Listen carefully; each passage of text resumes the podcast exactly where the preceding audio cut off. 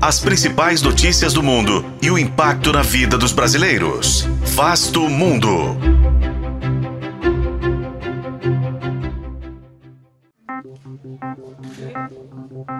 Mais de um milhão de pessoas morreram de tuberculose em todo o mundo no ano passado.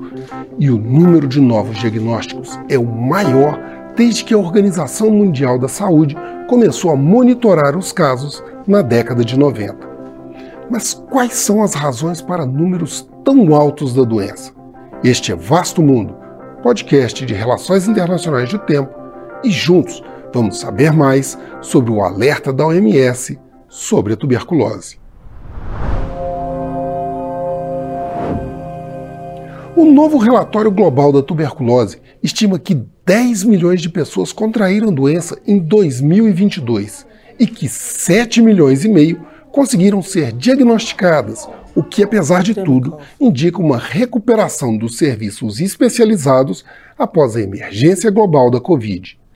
Entre os anos de 2020 e 2022, o coronavírus contribuiu para cerca de meio milhão de mortes adicionais por tuberculose em todo o mundo.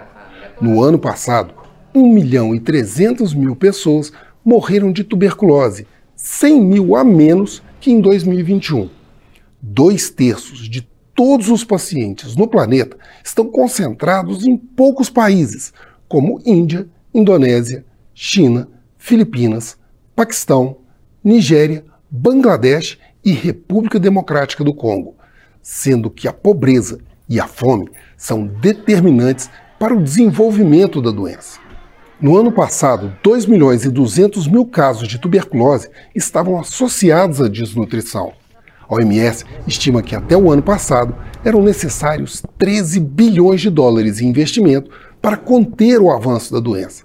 Mas os gastos têm caído de 6 bilhões e meio em 2019 para pouco mais de 5 bilhões e meio no ano passado, o que pode comprometer os avanços no diagnóstico e no tratamento, que, segundo a OMS, evitaram 75 milhões de mortes por tuberculose desde o ano 2000.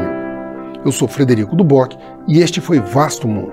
Acompanhe este e outros episódios no YouTube, nas plataformas de streaming e na programação da FM O Tempo.